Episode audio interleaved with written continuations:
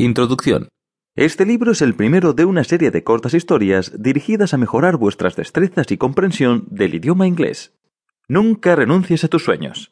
Cuenta la historia de un jovencito y sus aventuras mientras crecía en el campo brasileño. El niño sueña en aprender un idioma extranjero y viajar por el mundo. Ver y experimentar anécdotas que sus padres granjeros nunca tuvieron la posibilidad de realizar. A través de la narración de una historia, usted hallará un mayor deseo por aprender el inglés a la vez que aumentará su habilidad en el mismo. Este libro será particularmente útil para aquellos con dificultad para expresarse en distintas situaciones en el idioma inglés. A medida que lea las historias, aprenderá nuevas palabras y expresiones. En consecuencia, mejorará su vocabulario expresivo y activo. Al final del libro hay una pequeña sección donde hallará preguntas diseñadas para ayudarle a expresarse con más soltura a través de la práctica de la escritura del idioma.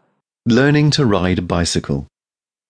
The period when I began to study was very interesting and important to me. I remember that it was at this time where I also learned to ride a bike. I always wanted to learn to ride a bike, but as my parents never bothered to give me a bicycle, I didn't have the opportunity to learn before seven years of age. I had some friends who were older than me and who already had their own bicycles.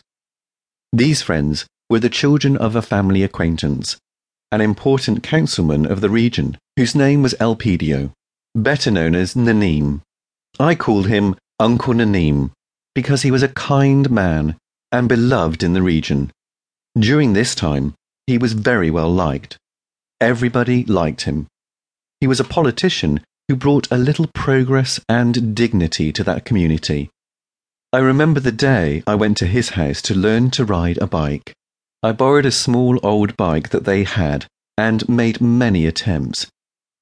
There were so many that I was even able to ride a bit in the yard, so I thought I could already take a risk and go down a slope that they had near their house.